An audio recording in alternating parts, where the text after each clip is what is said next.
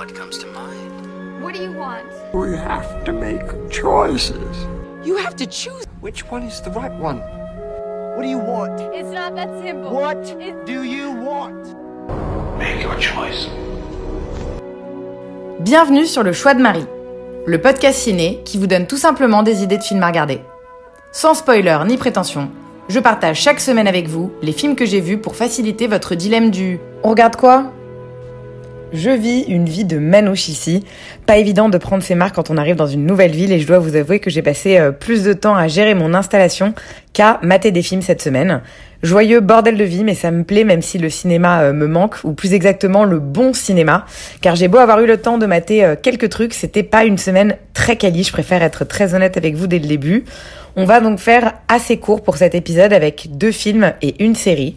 Un film d'horreur pour débuter, la première partie de Fear Street, un film romantique, Last Letter from Your Lover, et un mot sur La Casa des Papel étant donné que la saison 5 partie 1 vient de sortir. Je pense sincèrement que l'ambiance horreur des 80s aux US a grandement contribué à ma cinéphilie. Que ce soit les adaptations de King, les contes de la crypte, Chair de poule, je rêve depuis toujours de ces ambiances euh, pop et colorées euh, des petites villes américaines euh, paumées dans lesquelles les néons fluo des centres commerciaux ressortent autant que le sang. Et c'est donc tout naturellement que la trilogie Fear Street était sur ma to-do depuis un moment.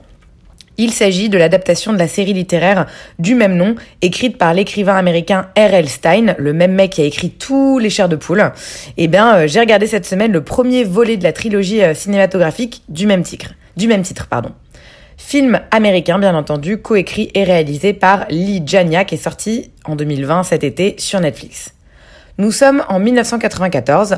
La ville de, de Shadyside est secouée par une nouvelle nuit meurtrière au cours de laquelle Heather, une lycéenne, est assassinée par son ami Ryan, qui sera finalement lui abattu par le shérif. La tragédie est relayée par les médias locaux comme étant malheureusement courante pour la tristement célèbre ville la plus meurtrière des États-Unis. Pour la majorité de ses camarades du lycée euh, de Shadyside, Heather est une victime de plus de la malédiction lancée sur les habitants de la ville par Sarah Fear, une femme exécutée pour sorcellerie en 1666. On part donc sur un délire de slasher sorcellerie avec Fear Street et euh, chaque film, chacun des trois films va en fait venir explorer une époque différente de cette malédiction. Le premier volet vient poser euh, les bases naturellement et nous met directement dans le jus des années 90 qui fait bien plaisir. On rend euh, en fait hommage au classique grâce à plusieurs clins d'œil aux films d'horreur références des années 90 comme Scream dans sa première partie, alors que dans la deuxième, on bascule plutôt dans un autre genre, celui des sorcières et autres sortilèges, loin du slasher initial et là on se retrouve plutôt du coup dans une ambiance Hocus Pocus ou The Craft, toujours dans les années 90. J'ai beau adoré cette époque et toutes les références qui sont faites dans le film. Je trouve qu'à force de multiplier les clins d'œil et les allusions, le film en perd sa propre essence et ce pourquoi il est là, à savoir raconter une histoire et le faire bien. C'est bien de rendre hommage à ses prédécesseurs, mais malheureusement, il vient trop jouer sur la, sur la fibre nostalgique et manque un peu d'intérêt.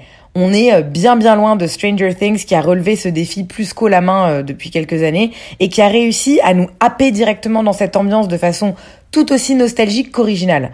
Faut dire ce qui est, les personnages de la série sont exceptionnels, tous très singuliers, alors que bon, ici c'est un peu cliché et c'est pas très recherché comme écriture de personnages.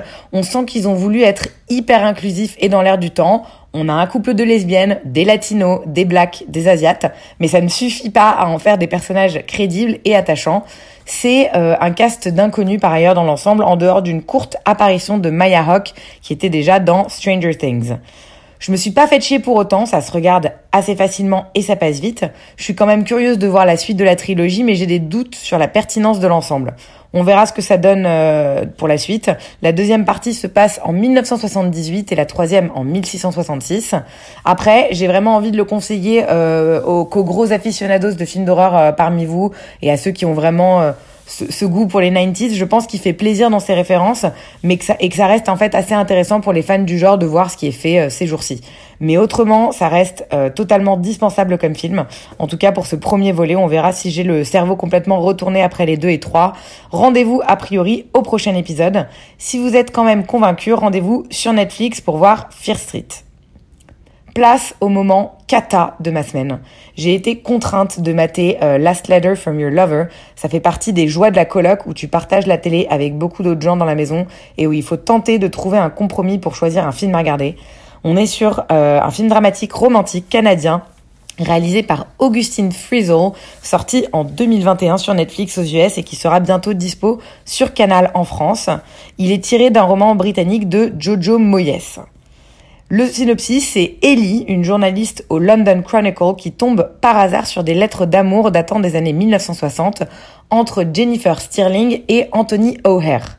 Cette dernière est mariée, elle entretient, donc une liaison avec cet homme, Anthony O'Hare, qu'elle surnomme Boot. Au fur et à mesure, Ellie, la journaliste, devient obsédée par la relation entre les deux amants et elle tient absolument à savoir comment et pourquoi elle s'est finie. On va voir du coup en parallèle évoluer les recherches de la journaliste d'une part et ce qu'il s'est réellement passé entre les amants d'autre part. C'est le notebook du pauvre, ce film. Il vient également euh, jouer sur la carte de l'amnésie pour tenter de nous attendrir euh, et d'apporter un petit peu de, tendresse avec euh, des personnes un peu plus un peu plus âgées, mais ça ne marche tout simplement pas. Soyons honnêtes, les romances déjà à la base, c'est pas trop mon style de film. je m'ennuie assez vite. Je trouve que c'est souvent bourré de clichés et de situations convenu et cousu de fil blanc. J'avais pourtant adoré The Notebook, mais vraiment, je l'ai vu six fois au ciné parce que je trouvais que les personnages étaient pleins de sincérité et crédibles. Mais là, on n'y est pas du tout et ce film a un côté mièvre que je trouve intenable et qui fait que je me suis vraiment ennuyée pendant 1h50 j'étais j'étais pas totalement opposée à ce film lorsqu'on a choisi en raison du cast. Et notamment euh, des deux très bonnes actrices en lead, Felicity Jones dans le rôle d'Ellie, euh, la journaliste, et Shailene Woodley qui joue Jennifer jeune dans les années 60. La première que vous avez pu voir dans Une merveilleuse histoire du temps euh, sur Stephen Hawking ou dans Rogue One, et la deuxième qui était l'héroïne de Divergent mais également au casting de Snowden, Désigné coupable, White Bird ou encore le méconnu Spectacular Now que j'aime beaucoup eh bien, c'est loupé parce que ces deux héroïnes me sont très vite devenues insupportables tellement chacune de leurs phrases et battements de cils sont prévisibles et sans saveur. Je vois pas trop l'utilité de m'étendre plus sur ce film. Ça me peine déjà assez de devoir me replonger dedans, donc abrégeons mes souffrances, s'il vous plaît. C'était donc Last Letter from Your Lover, qui est dispo dans 10 jours, le 21 septembre, sur Canal+. Pour finir la semaine et justifier le retard de mon podcast, un mot sur la partie 1 de la saison 5 de La Casa des Papels. Je viens tout juste de finir le dernier épisode, je voulais vraiment euh, l'inclure dans ce podcast de la semaine. Est-il vraiment utile de présenter cette série espagnole créée par Alex Pina et diffusée euh, depuis décembre 2017 sur Netflix? Je ne crois pas. Eh bien, les 5 premiers épisodes de la saison 5 sont dispo depuis le 3 septembre. Les 5 prochains arriveront le 3 décembre ça va être compliqué de mettre zéro spoil dans cette critique puisque forcément je suis tentée de reprendre les éléments des saisons précédentes. Mais je vais quand même essayer. On retrouve le gang de braqueurs qui est enfermé dans la Banque d'Espagne depuis plus de 100 heures à présent. Ils ont réussi à récupérer l'une d'entre eux, mais sont également en deuil après avoir perdu l'un des personnages iconiques de la série. Le professeur n'est pas non plus en mesure de les aider, lui-même ayant été euh, capturé en quelque sorte. Le pompon, c'est qu'en plus de tout ce bourbier, un nouvel ennemi surgit, bien plus puissant que tous ceux qu'ils ont affrontés jusqu'à présent. L'armée.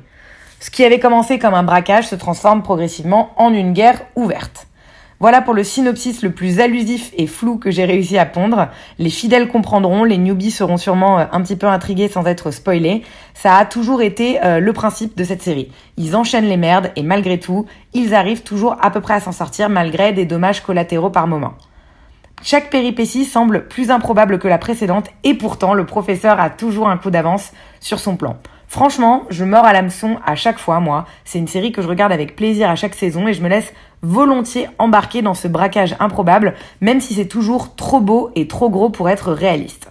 Je crois que ce début de saison est l'exception à la règle. Je l'ai trouvé vraiment en dessous pour le coup, vraiment trop excessif dans tout. Et au fil des saisons, en fait, je trouve qu'on commence à comprendre les mécanismes. Euh, et j'ai trouvé que cette saison peinait à nous surprendre. Les péripéties deviennent assez prévisibles et ne nous permettent pas de retrouver l'adrénaline des premiers épisodes. Autre gros point noir, je trouve que c'est le déclin des méchants. C'était une des forces de cette série pour moi, sa capacité à écrire des personnages détestables. Et dans cette saison, je trouve qu'ils ont tous perdu leurs pattes et leur caractère ignoble, qui faisait qu'on ressentait autant de douleur que de plaisir en les voyant à l'écran. Gandia était un super méchant, il bascule, ici dans le grotesque. On adorait détester Arturo, ils l'ont, transformé en bouffon du roi.